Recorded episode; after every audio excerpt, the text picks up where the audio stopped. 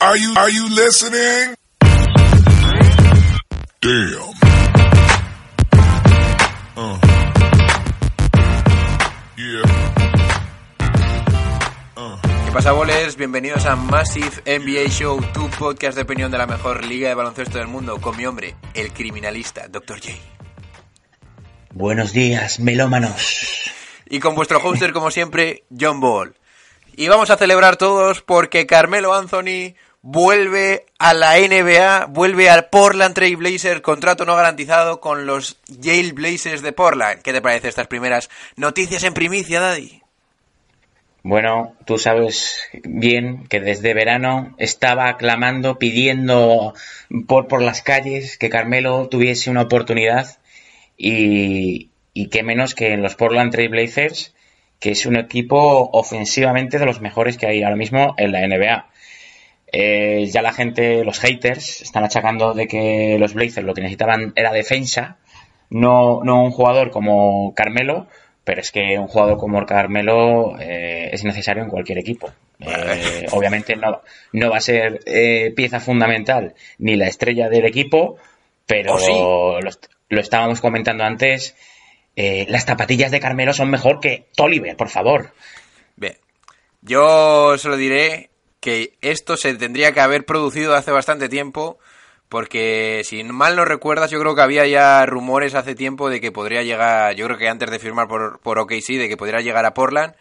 Y yo creo que es una muy buena adquisición. Al final, si tienes jugando a Toliver 30 minutos, pues voy a tomar mis chances con eh, Carmelo Anthony porque, tío, es que además yo creo que es un perfect fit. Ahora que no tienes mucho juego interior, pues él puede jugar de cuatro también y si también está jugando de Sonja, pues mira, Carmelo Anthony lo metes y si funciona quedas como Dios. Perfecto. Además, eh, ha sido que Zach Collins ha causado baja y eso ha decidido al general manager de los Blazers a, dar el todo por el todo y firmar a Carmelo, que dicen los rumores, los rumores que va a cobrar 14 mil dólares al día, con un contrato no garantizado. Ok, pues de esto y mucho más y sobre todo de los Knicks vamos a hablar en este capítulo de más FNBA, así que cuando las noches de NBA se hacen largas y los días pesados, siempre tendréis más FNBA para pasar un buen rato. Comenzamos. I'm telling you right now, I got an attitude with everybody. Every damn body. Adrian Wojnarowski, our ultimate insider. Did he have to have that smile on his face, Nuno, when he was giving us the news about the New York Knicks? I thought he was a person that didn't like to watch people suffer. This is the equivalent of being kidnapped stored in a basement, being tortured, and then they let you out when you're of no use to them. I mean, you just can't make this up. Know you're trying to get high. Type of shit to how you lean sideways. Make a way for this suicide. All out because I got it all day. Bien chicos, pues vamos a dar nuestras opiniones un poquito más personales de este traspaso que, que ya hemos comentado. Tenemos también que hablar de los Knicks que han ganado a los Mavericks en el regreso de Porzingis, el unicornio. y nada, eh, yo también tengo un rant porque vamos a ser serios. Este ha sido el partido más esperado en, en la Gran Manzana y en la de mi pu- la de mi puta madre también porque no vamos a hacer nada otro año y tengo ganas de dar palitos, así que bien. Luego también quiero repasar un poquito las clasificaciones porque Miami, Celtics, la Virgen y otros equipos como Lakers están ahí despuntando. Y Ha vuelto Paul importante- Ha vuelto Paul George. Y muy importante, que no se le olvide a nuestros El oyentes, criminalista. tam- El criminalista. Y queremos destacar también a dos figuras claves europeos de, que han estado en la NBA, como José Manuel Calderón y Oralá Tony Parker, que haremos un breve repaso de, de sus carreras en, la NBA. Grandes bases para la historia de este deporte. Ok, pues vamos a ver, ¿tienes alguno, alguna cosa más en el pecho que decir de Carmelo? Yo creo que Carmelo va a promediar entre 7 y 10 puntos y que no va a ser tan mal fit, pero a la larga vas a decir, a ver, no vamos a ningún lado con este tío, pero para salir del bache yo creo que va a estar bastante, bastante bien. Va- Vamos a ver, Carmelo lleva eh, oficialmente un año sin jugar eh, en la NBA. El último partido fue con los Rockets el 8 de noviembre del 2018. Eh, vamos a ver en qué estado físico viene. Se le ha visto entrenando este verano con, varios jugadores de, la NBA y obviamente la calidad y la técnica la, seguirá teniendo. Vamos a ver Terry Stotts, eh, ¿qué, quiere de él? ¿Qué, qué va a pedir de él? Pues si juega de 4, si juega de 3. Yo creo que tendría que jugar de 4 porque de 3 eh, ya no tiene esas piernas para defender a jugadores tan rápidos en ese puesto. Y, y vamos a ver, yo creo que, que los Blazers es un, un vestuario que, que va en auge, digamos, que, que aspira a cotas mayores. Eh, no hay que olvidar que también tenemos allí a, a Pau, que a ver también si se recupera y, y obviamente pondrá su granito de arena. Y, y tiene, tienen buenos jugadores, eh, los mencionados eh, Lillard y, y CJ McCollum, que es, ya hablamos, uno de los mejores backcourts de, de la liga. Eh, este año han traído también al inestable Whiteside. Y, No, y no, espera, déjame cortarte ahí. Al lamentable en defensa de Whiteside. O sea, esto de verdad, yo es que cada vez que voy por la entre Blazers, te juro por Dios que hay días que no lo veo porque no me quiero cabronar, encabronar con Whiteside, ¿eh? Y eso que cuando hago los vídeos no quiero darle bombo y siempre digo lo mismo, pero es que es, es que de verdad, ¿eh? Es un pasota. Dios, tío, pero tú lo ves. A ti que te gusta fijarte en estas cosas de defensa, tú lo ves, de verdad, en serio, ¿eh? A ver, yo creo que, mm, que Whiteside eh, también dice, dice, "Buah, con la estatura y la envergadura que tengo, pues, pongo tapones sin saltar. Y eso tampoco es. Ya sabemos que, que la NBA pues, te exige un mínimo de intensidad, ¿no? Aún así, le vale para casi promediar doble-doble, porque no, casi no. Promedia 14, casi 15 puntos por partido y 12 rebotes. Es que, ya te digo, que es que el tío, eh, si quisiera, eh, haría números, vamos, eh, de, de Hall of Fame. Los cojones con él, ¿eh? De verdad. Y, y, y, y, y, y- y la pieza, o sea, el papel importante de, de estos Blazers que tienen que corregir, obviamente, es la defensa, porque mm, he estado mirando y es la decimonovena defensa más mala de la liga. Eh, están echando en falta, obviamente, al Farouk Aminu y Harles, que está en, los Clippers este año, que eran dos jugadores de perfil eh, pegamento, de, de rol defensivo, y este año, pues, pues entre los eh, McCollum, Lila, Ronnie Hood, Becemore, Ezonja, etc, etc, pues es que ninguno defiende mm, con ese rol. Entonces, no descarto más movimientos en la gerencia de, de los Trailblazers. A ver, yo también te voy a decir una cosa. Yo entiendo totalmente el fichaje porque si tienes a Tolliver jugando de 30 minutos como está jugando, si tienes a Esonja, que eh, no vamos a mentirnos, a mí me gusta Esonja y, y soy de esos hippies que prefiere tenerlo en la cancha, pero vamos a ser serios, no funciona.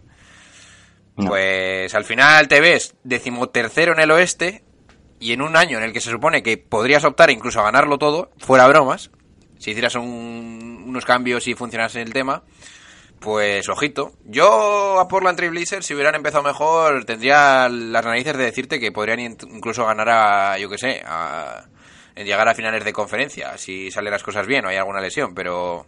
Que por cierto es lo que hicieron el año pasado, pero... Sí, no, a ver, sobre el papel ya hablamos que tiene una plantilla bastante aseada, ¿no? Eh, lo que pasa, pues, eh, se les está acumulando lesionados y luego los rookies no acaban de, dar ese salto, como Nasir Little o Anthony Simmons. Bueno, Anthony Simmons eh, sí que está haciendo mejor eh, temporada, pero por ejemplo Nasir Little todavía le falta pozo, ¿no? En la liga. Y luego tenemos a un temporero como Scala Visier, que estuvo en, en los Sacramento, que bueno, tampoco está aportando mucho.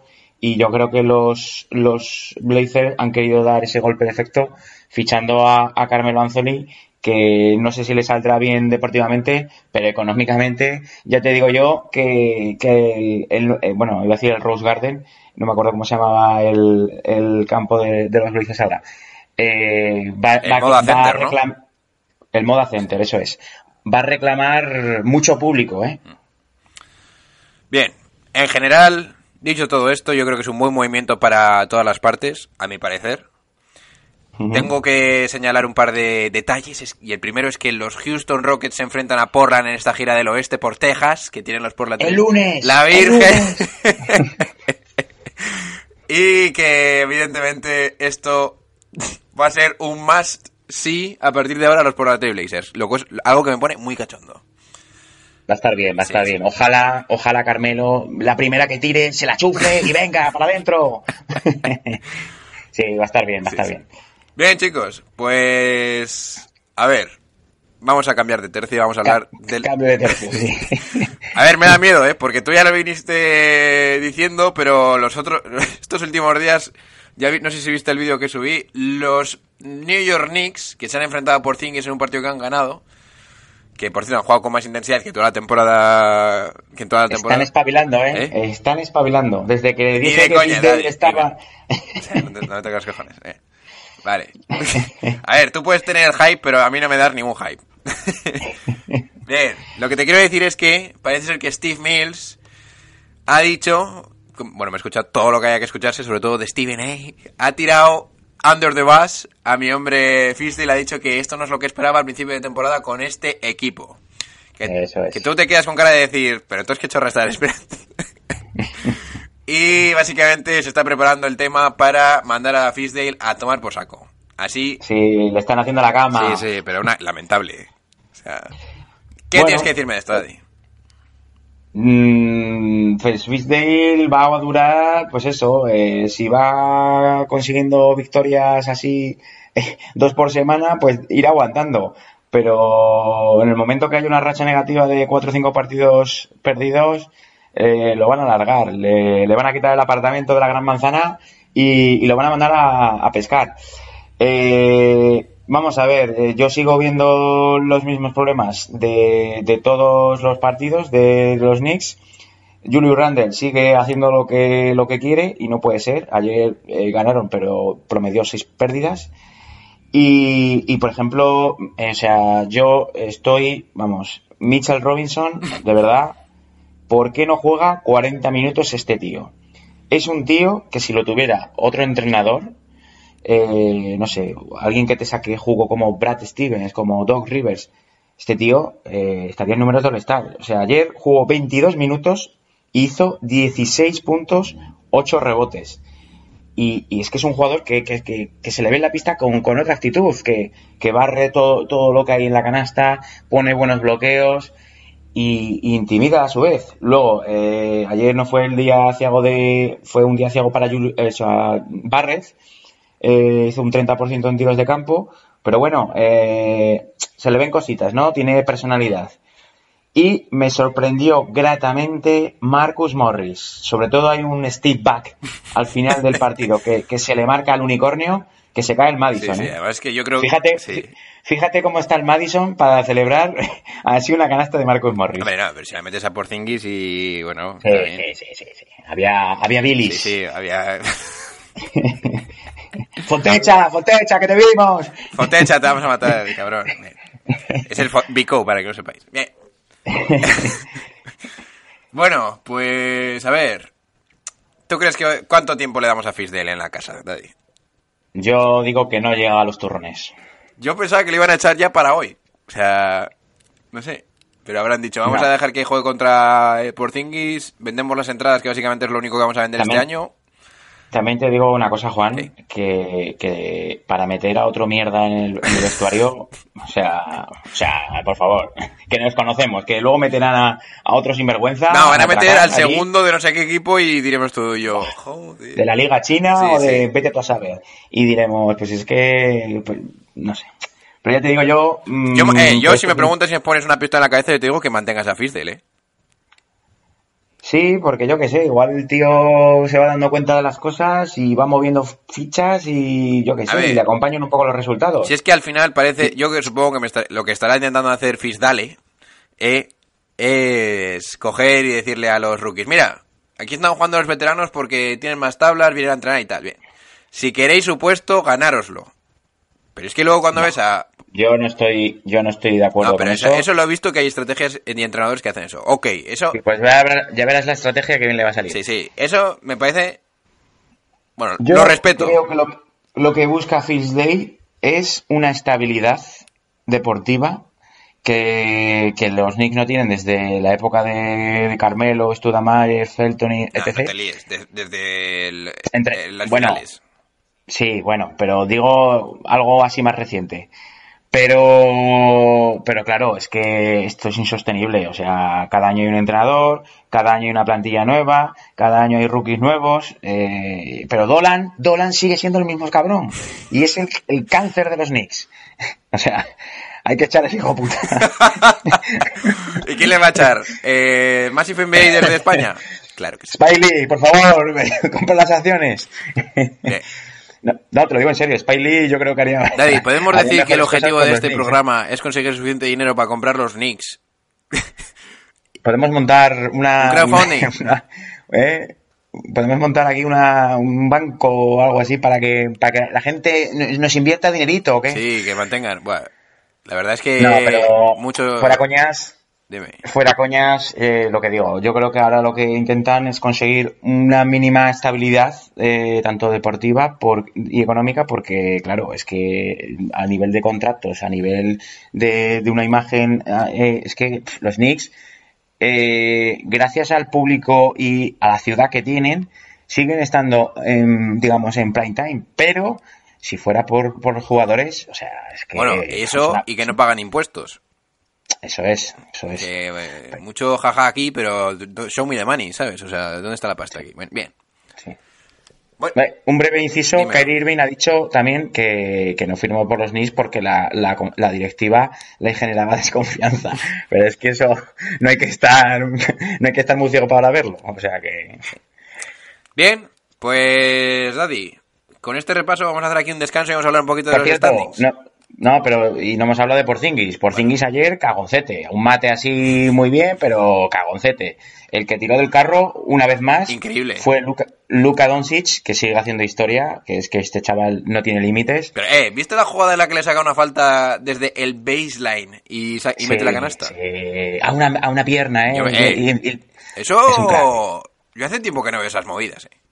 sí. A mí me recuerda una jugada de Paul Pierce que, que hacía mucho que fintaba y cuando se le echaba al jugador eh, le, le tiraba eh, y, y las metía. O sea, tenía, tenía ese, ese tiro, esa técnica Pero y, la metió y con la mano, un- Sí, sí, pero que digo que, que es un genio. Es un genio este chaval. Y yo también hubiese echado todos los, restos para fichar a Luka Doncic ese draft. Pero bueno, que es que los Knicks no lo ven. Ese final ha sido... Bueno, bien, bien. Vale, pues vamos a hablar un poquito de los standings, que tengo aquí duras declaraciones para tu cuerpo. Venga, dale. Venga, dentro intro. It's one of the worst days that I've had in a long time. What do the Knicks have? Julius Randle, Wayne Ellington, Alfred Payton, Bobby Portis. If you are not a Knicks fan, you make me sick. It never, ever, ever goes our way. I mean, damn it! Bien, chavales. Vamos a hablar un poquito de cómo está la cosa en la NBA. Porque la Virgen, tenemos en, eh, en la conferencia este, tenemos a Boston primero, con un récord de Oh. nueve victorias seguidas, sin Gordon Hayward, y vamos a tener que empezar a pensar que Brad Steven podría ser el Coach of the Year. Pero es que también le podemos dar el Coach of the Year a Miami Heat, que va segundo con 8-3, con 8-3 y I told you masivo. Pero luego... Pero cuando vas bajando un poquito en la, en la tabla, te das cuenta de que Milwaukee y Toronto están ahí a, punto de, de pillarles. ¿Y por qué señalo a estos dos eh, equipos? Pues porque tienen para mí, y aunque me parezca un, un poco fuerte decirlo, a los dos posibles MVP de la temporada, que son Giannis Antetokounmpo y atento a la bomba, Siakam. Porque lo de Siakam ya no es normal. Sí, sí. O sea, esto ya no es un par de días, no, no. El otro día 36 puntazos, y aunque te parezca un poco fuerte oírlo, yo creo que Siakam, como quede segundo, primero o lo que sea, la Virgen va a ser el candidato a MVP. ¿Cómo te quedas con esas declaraciones, Daddy? La verdad que sacan eh, cada año que pasa sorprende más, saca Spicy. un repertorio, un repertorio nuevo y, y- y- está, se está echando el equipo a las espaldas con las bajas también de Lowry y de Ibaka. Claro, ahí está. Eh, o sea, porque Margasol no está haciendo grandes números Y bueno, y como diría nuestro amigo Guille Jiménez, el extremo del Ajax, Fran, eh, Fran Van, Van Vliet, también está haciendo muy buena temporada. Pero, pero Daddy, Pero- Daddy, Daddy, pero- frena, frena. Pero lo de Chacan, lo de Chacan es una auténtica Pero que son locura. 27 puntos, 10 rebotes, 4 asistencias, 50% en tiros de campo y casi, 30 y casi 40% en tiros de 3. Sí, sí. Pero ¿cómo sea, que por eso 40%? digo, ¿Qué me estás contando? es, es, es una auténtica locura lo que está haciendo Toronto. Lo que pasa, pues es como todos. Llevamos 11 partidos, hay que ver eh, de que avance la temporada, cómo también eh, esto le va a repercutir a Siakam, que, que esté jugando 40 minutos por partido y, lo va a notar en, el, cans- en un cansancio físico. Eh, ya lo hablamos, lo de, por ejemplo, lo de Miami lo hablamos. Eh, Spoelstra es un auténtico genio. Eh, Nan otra vez está haciendo numerazos. Y, y- y a ver Miami quién lo saca de ahí, porque claro, cada partido que pasa están ganando más confianza y ahí están, segundos del este. Eh, por dar un- una nota negativa, eh, hay que pegarle el palito a los Brooklyn Nets, que, que van 4-7, están en, en la frontera con, con Charlotte, en el octavo y noveno puesto, y yo creo que hay que exigirles un poquito más de, de lo que se esperaba de ellos. Pero Daddy, que te estás Y- dando cuenta que casi con un récord del doble de derrotas está séptimo. Sí, bueno, pues ya sabemos cómo es el este. Pero El este es un este- poco exagerado, ¿eh? El este es una auténtica mierda, porque... Pero que es que como a Dallas, imagínate que gana Chicago Bulls un partido ahora mismo se quedó casi sexto. O quinto, o séptimo. Pero es que, mira, en el este ya Washington y, y los Knicks te los quitas de en medio, porque es que ya ni cuentan. Eh, Detroit ha empezado horrible, que ojo, ojo nuestro amigo el, el entrenador, que también Dwayne no, Casey. no- yo, sí, hoy estoy con los nombres que no me acuerdo ninguno. Dwayne Casey. Mm, no te extrañe que le den un, toque, un toquecito de atención. Eh, Chicago era lo que me esperaba, o sea que y Cleveland me está sorprendiendo gratamente también porque están rindiendo bastante bien los los rookies. Y, y luego eh, Orlando, eh, lo hablamos ayer también entre nosotros, pues prepara un traspaso. eh, vamos a ver a Aaron Gordon o Jordan eh, e Isaac a ver dónde, dónde van, porque Orlando también No, necesita. pero Jonathan un Isaac no se mueve, ¿eh? no sé yo, ¿eh? Depende de la ¿Cómo vas a pieza que le ofrezcan a, Mira, a Orlando. pero que quieren conseguir además de Rosen, ¿eh? Yo, de- yo creo que de Mar de Rosans con el, con el sargento Popovich no va a salir tan fácil de, de San Antonio.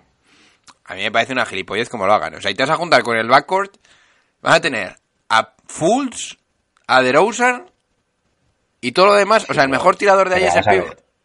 Pero de Rosan, de Rosan obviamente es mucho mejor jugador que Forbes. Pero, pero yo creo que San Antonio es no es muy dado a hacer cambios durante la temporada regular. Eh, si hace cambios son jugadores secundarios. Y me extrañaría muchísimo que de Rosan fuera traspasado en mitad de temporada por los San Antonio Spurs. Eh, entonces, pues Orlando tendrá que buscar otras opciones si quiere moverse, porque tendrá que moverse, porque el año pasado sí que hizo buena temporada y se metió en playoff, pero este año tiene mala pinta. Ok, pues nos vamos un momento a la conferencia oeste, eh, oeste Daddy. Tenemos a. Lakers, Houston, Denver y Utah cerrando los puestos de factor cancha. Luego tenemos a Phoenix, que es el equipo de del pueblo. Sí, sí. Minnesota, Clippers séptimo y Dallas octavo. Y te voy a decir una cosa aquí. Frena el coche. Antes de que la gente, o antes de deciros yo me I told you con los Houston Rockets, voy a decir que pump the brakes, porque no so fast. Los Houston Rockets acaban ganando esos partidos porque, por ejemplo, tienen suerte o justo les viene un back-to-back de Kawhi Leonard o del que o sea tienen, y no juegan. o tienen a, o tienen a James Harden. Sí, sí, tenemos ahí... no, no, que, eh, que ese sí que, que ese sí que sería candidato a MVP. Pero que me estoy, estoy haciendo un auto I told you, porque yo dije primeros vale. del oeste, pero a ver. Que lo único que digo es que con la ofensiva que tiene Houston, que es normal ganar a todos, pero... No sé, que es que no sé ni lo que estoy diciendo. O sea, o- I told you en general, pero aún No, les pido más, eh, porque teniendo el backcourt que tiene tendrías que jugar mejor. Los Clippers hay que poner un asterisco porque obviamente Claro. eh, no ha estado Kawhi y Paul George ha vuelto hoy de, de la lesión y ya mira en qué estado ha vuelto. Vamos a ver cuando estén todos. Seguramente subirán para arriba. Además los, los duelos con equipos gordos los ganan. Y, y quiero también dar una pincelada a los Lakers, que creo que leí ayer que, habían hecho el mejor inicio desde la época de Shaquille y Kobe.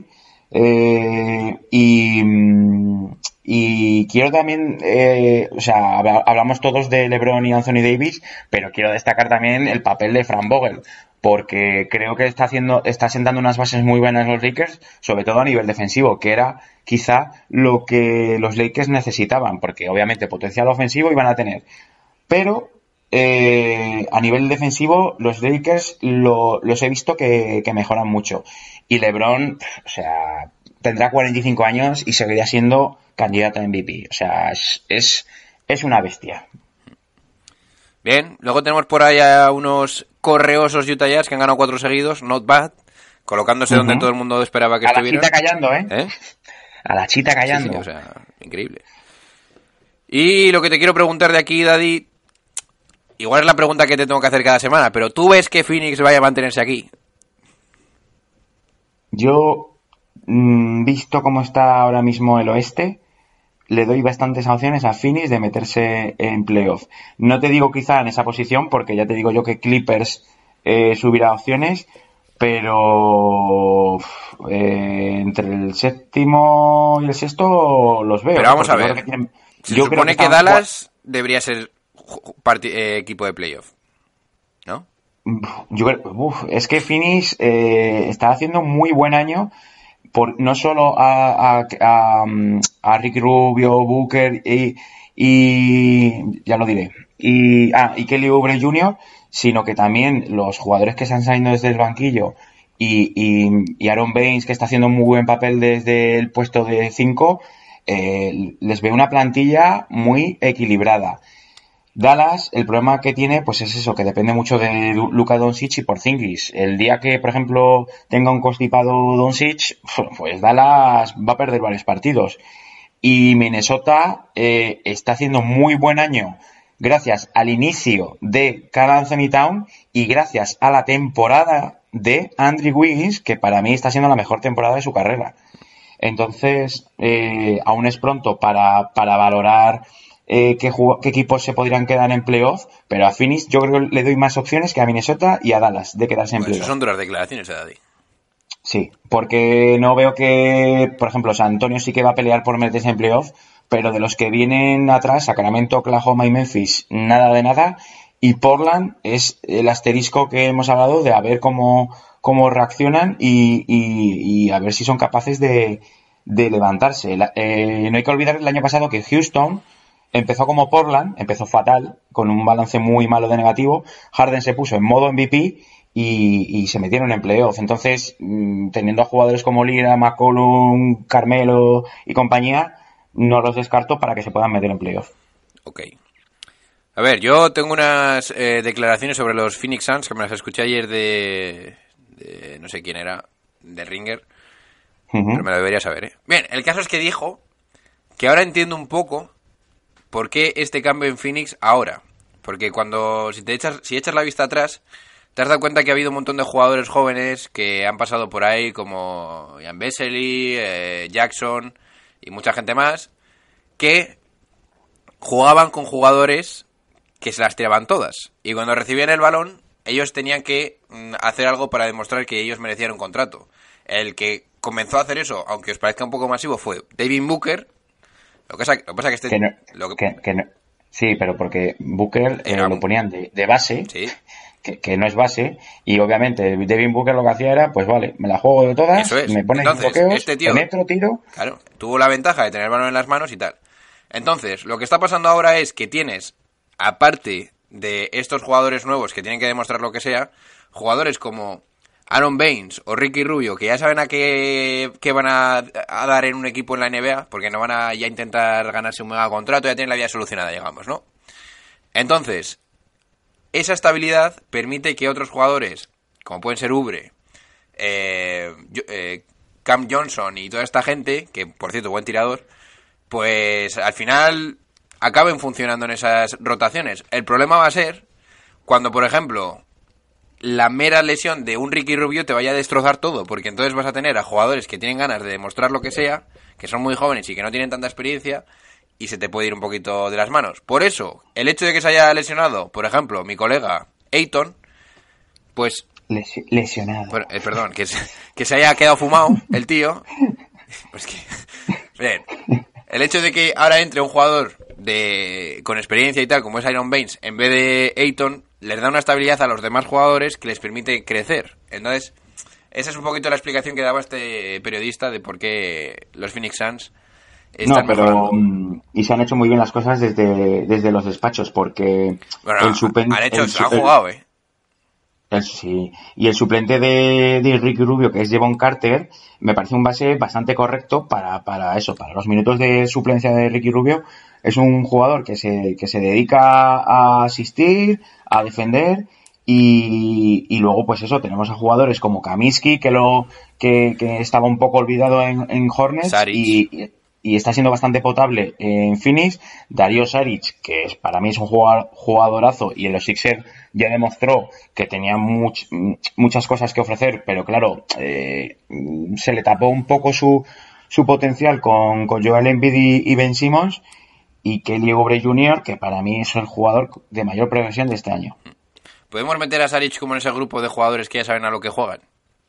Sí, además que es un jugador europeo que no, que no es nada egoísta, eh, como puede ser quizá un jugador americano que, que, que quiere sus, sus minutos y, y todo lo que tiene se lo tira.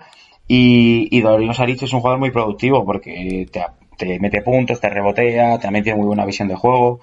Y bueno, eh, yo te digo, eh, yo creo que tienen una plantilla bastante equilibrada. Tienen a Tyler Johnson, que también es un microondas.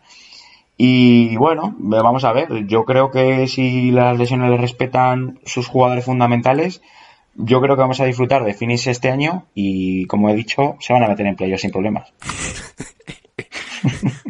I told you. Fichado y sellado, Daddy. Por el abogado. Bien, Ahí está.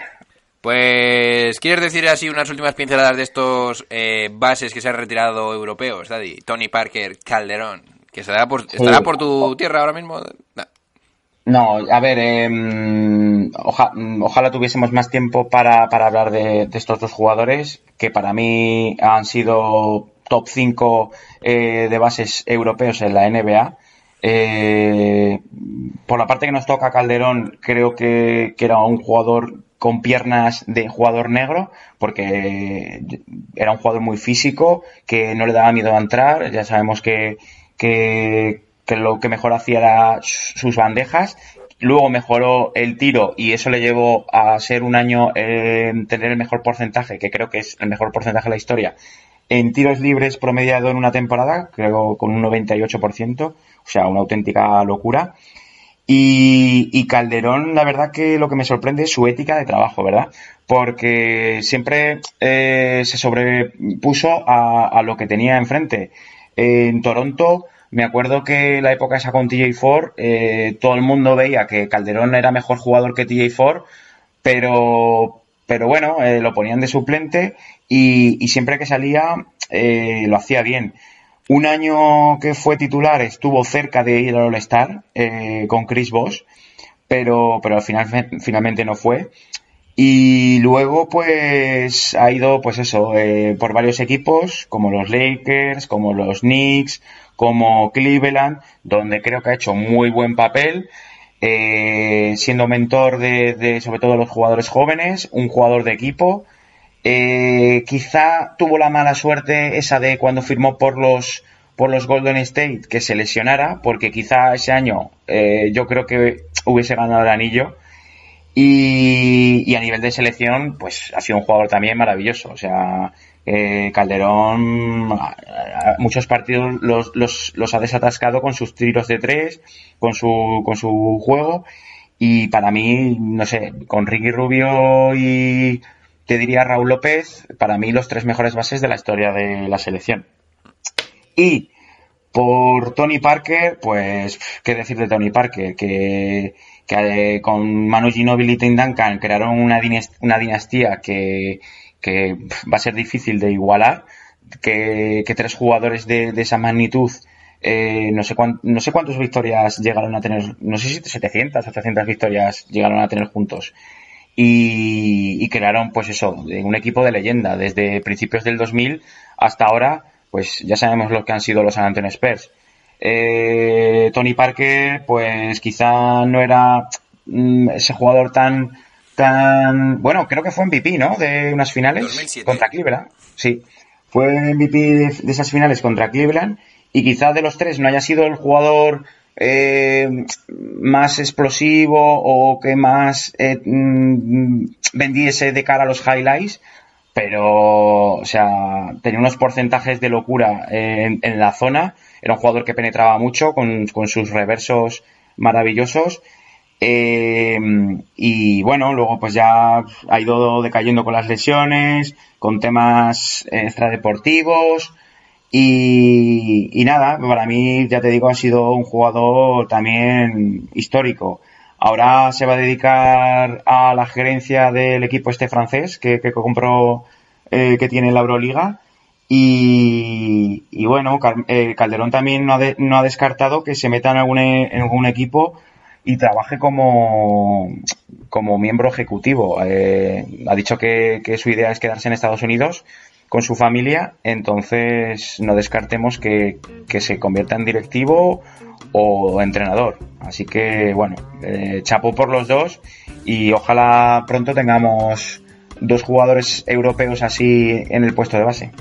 Ok, pues no mucho más que añadir aquí a este pedazo de descripción de estos de estas dos leyendas. Así que nada, yo creo que nos vamos a meter con lo que estamos esperando, Daddy, el criminalista.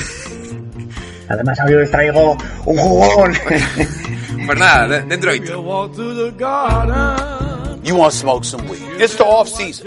Because remember, I have no problem with weed used for medicinal purposes. And you allow yourself to get caught up at LaGuardia Airport with some weed. Because you can't get off the weed, you've lost millions of dollars. Y'all ain't getting me to feel sorry for nobody like that. I mean, you can't make this stuff up. He's got the fire and the fury. Now it's it's DWI. I mean, damn. Right. I mean, what is it? What what what what's next? What's next? I, I don't know. Codeine, weed, D, alcohol. I mean, what what's next? It is inexcusable and it is unforgivable. I hope I, I hope they get suspended for multiple games. I, I'm, I can't believe these dudes. I, I I just can't believe. it. Stupid. Pues nada, Daddy, a ver qué chorra nos vas a contar. Bueno, hoy os traigo a Gilbert Arenas. El agente cero. Cero, cero. Eh, y cero, cero. San Miguel. La verdad que... mm, antes de todo quiero decir que Gilbert Arenas no es que fuera un jugador que, que, que tuviera noticias malas día sí, día también, pero la que tuvo ha sido para mí una de las más gordas de, de la historia de la NBA. Eh, por hacer una breve intro de su bibliografía, eh, Gilbert Arenas nació en, Flor- en Florida, Florida. eh, Florida, y desde muy pequeño ya tuvo problemas porque la madre era una problemática de narices. De hecho, eh, lo mandaron a, a Arenas a un centro de acogida porque la madre no se hacía cargo de él y eh, después de pasar un breve eh, tiempo en, la- en el centro de acogida, su padre, que estaba separado de su madre, pidió la custodia del chaval y se lo llevó con él a, a. Eh, Gilbert Arenas desde pequeño empezó a jugar a fútbol americano, pero una lesión en la pierna le, apartó de, ese sueño de jugar en, la NFL. Eh, a su vez, su padre eh, tenía muchos contactos y una vez conoció como un director de cine y hizo que, Gilbert Arenas trabajara eh, como actor en- en varias series, eh, con un papel secundario terciario, terciario pero, pero como adolescente hizo sus pinitos como, como actor. Eh, Mm, ya en- se mudó a Los Ángeles y volvió a Miami y en su vuelta a Miami tenía a sus viejos amigos y era un pandillero de cuidado porque dicen que, que el tío pues eso reventaba coches, quemaba casas, eh, pintaba inmuebles Y, claro, eh, su padre, que era un poco, un poco más centrado, le dijo, chaval, te estás yendo la mierda. Entonces eh, lo apuntó como, como un equipillo de, baloncesto porque vio que tenía mucha agilidad y mucha mucho técnica y a los 11 años empezó eh, no, bueno, no sé si a los 11 años, me he apuntado aquí 11 años, pero bueno, empezó a jugar al baloncesto después del fútbol americano. Eh, fue progresando y su padre quería que fuera a la Universidad de UCLA, pero lo rechazaron en UCLA por sus temas extra eh, deportivos, porque era un tío, ya te digo. Sí, por que- las drogas.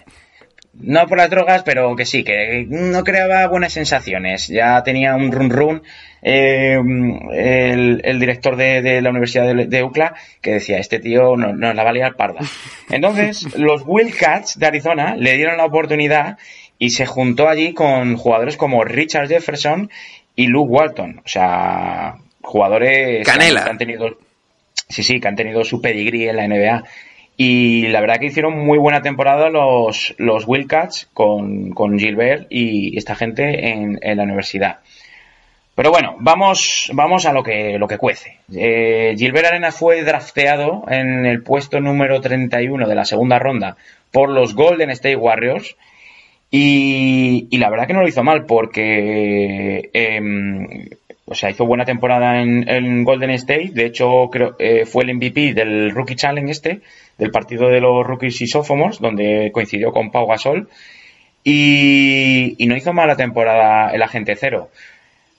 Y tras, mm, creo que estuvo dos años, dos, tres años en Golden State, fue contra, eh, agente libre y eh, los Wizards le ofrecieron el máximo, que por aquel entonces creo que fueron 70 kilos.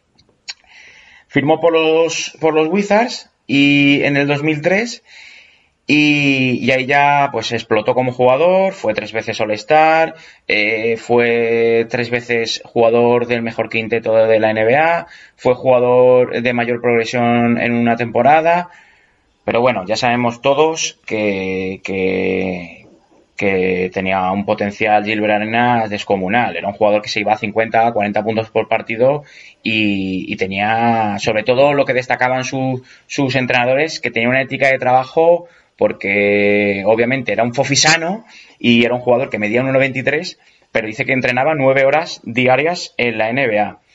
Eh, destacar eso, que, tuvo eh, su gran temporada con los Wizards, con Antoine Jamison y, y Larry Hughes. De hecho, creo que, que coincidió un año en el All-Star con Antoine Jamison, siendo una de las parejas más prolíficas de, de la liga. Y hasta ahí puedo leer de tema deportivo. Vamos a lo que se cuece.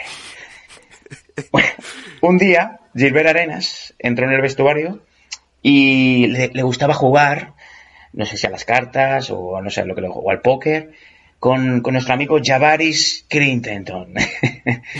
Que ya suena mal, Y- ¿no? Ya Sí. suena mal. Javaris Crintenton tiene nombre de criminalista, sí. Eh, y un día le dijo eh, Gilbert, eh, Javaris, me debes mil dólares de, de una partidita que te gané el otro día. Y Javaris pues le dijo, esto lo cuenta, quiero hacer un breve inciso, esto lo cuenta Garon Butler en su, en su bibliografía, explícitamente, si alguno le quiere echar una ojeada, eh, lo cuenta Garon Butler en su bibliografía, que era parte del vestuario de esos Wizards. Eh, le dice Javaris Crintenton, yo esos mil dólares no te los voy a dar porque eres un sucio jugando, ¿no? Y se cu- cuentan las malas, las, las malas lenguas que Gilbert Arenas tenía cuatro armas en el vestuario. Y a modo de decir a quién la tiene más gorda, abrió así la taquilla y dijo, mira Javaris, como no me pagues los, los mil dólares, te voy a sacar una de estas. Pero claro, el bueno de Gilbert Arenas no se esperaba que Javaris Crintenton le sacara una pipa de, de los pantalones y le dijo, no hace falta que me des una de las cuatro porque yo tengo otra. dicen, dicen varios compañeros de, de esos Wizards que, claro, eh, estaban en el vestuario, los dos en plan gallito, con las pistolas apuntándose, y, y tan, tan como entraron en el vestuario salían por la puerta, que dice que se cagaron, dice, esto es el salvaje oeste.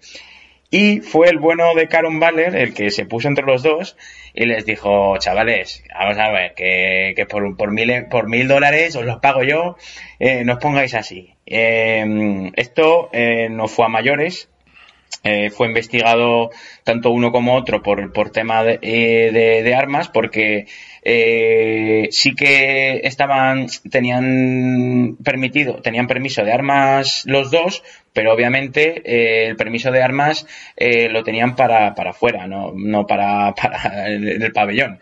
Dice ya Gilbert Arenas que, que, se, que, que se compró esa, esas armas porque cuando su madre le pegaba hostias, eh, dijo que, pues eso, que quería defenderse si algún día la madre volvía con, con malas pulgas. Ya ves tú, la, Ya me parece un poco, la- creíble, ¿no? el argumento que se sacó de la manga. Eh, bien, eh, pues la, la NBA sancionó a esos dos jugadores con, con una multa gorda y varios partidos de suspensión. Y, y, claro, los Wizards no tuvieron otra medida que traspasar a, a Javaris Crintenton, porque claro, Gilbert Arenas era el jugador franquicia de, de, los Wizards.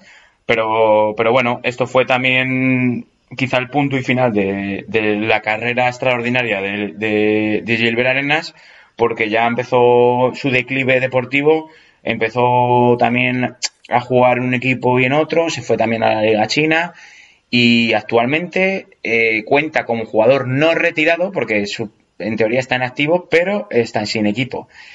Y eso, la verdad que, que para mí os lo quería traer hoy porque para mí es una de las situaciones más tensas que, que ha habido en un vestuario de la NBA, que dos jugadores se saquen una pipa y se la, se la pongan uno en cada uno en la frente y, o sea, como si estuvieran en el salvaje oeste, pero bueno, eh, son cosas que pasan. Eh, cuentan los jugadores de la NBA pues que, muchos jugadores tienen posesión de armas pero claro, eh, las tienen en sus casas o las tienen en el coche, como ya hemos hablado alguna vez, pero no en el vestuario y Gilbert Arenas tenía cuatro. Así que, bueno, Gilbert Arenas, colega, dedícate a, a la feria con las pistolas porque ya para jugar al baloncesto estás jodido. Bien, pues muy amena esta historia, Daddy, así para refrescarnos, ¿eh? De viernes. Bien, pues nada, chicos. Me han gustado mucho este Gilbert. Yo ya me la sabía, pero no sabía lo de las cuatro. Sabía que tenía una, o sea... Sí, sí, sí. No sí. sabía que tenía... O sea, cuando leía la historia pensaba que cada uno tenía una, ¿no? Pero Gilbert tenía cuatro. Sí, yo tengo ganas de leerme la bibliografía, aunque sea De ese, Caron. capítulo, ese capítulo de Caron Balder, que, que ahora, por cierto, es periodista en, la televisión norteamericana. Sí, sí, con sus gafitas de pasta, ¿eh? Y su traje. Pero, pero tí- el tío tuvo los santos huevos de ponerse entre los dos, que fíjate, alguno de los dos se, se le hubiese ido la pinza y empezó a, y empezar a disparar, pero, pero la verdad que, que fue el- el- el- la paz, ¿no? Que, que, que, que, Sí, sí. que salió en, en ese vestuario, porque estos dos se, se les fue la pinza. Así que, chavales, no jugar con pistolas. Bien, chicos. Pues nada, lo vamos a ir dejando aquí. Ha sido un capitulazo. De momento vamos a subir un, un capítulo cada semana porque no da la vida para más, pero Sí. bad. Ok, pues lo vamos dejando aquí o queda ahí. ¿Algunas últimas declaraciones? No, que pues eso, vamos a ver cómo se desarrolla la NBA, pues eso, de lesiones, de, de jugadores, de criminalistas y, y Hay mucho estaremos... criminalista ulti- últimamente en la NBA. ¿eh? Sí, sí. La verdad que de Dion Waiters eh, dejaremos mm, re- reposar un poco las gominolas, pero un día, un día sacaremos, un día sacaremos a la luz qué tenían esas gominolas. Versión oficial ahí, ¿no? Bien, chicos. Bueno, chavales, Pues nada, que- eh, si os ha gustado el episodio de Massive NBA, dale una review de 5 estrellas en vuestro hoster favorito, suscribiros a YouTube y se van despidiendo de ustedes. Mi hombre, Dr. J, el criminalista. Un saludo, sheriff. Y vuestro hoster, como siempre, John Ball JB. Venga, chicos, hacedlo bien. We need to have a serious conversation about who's really, really worth max dollars. Has he alienated coaches and teammates in the process? Yes! Is he worth 38 to 40 million a year? Hell no!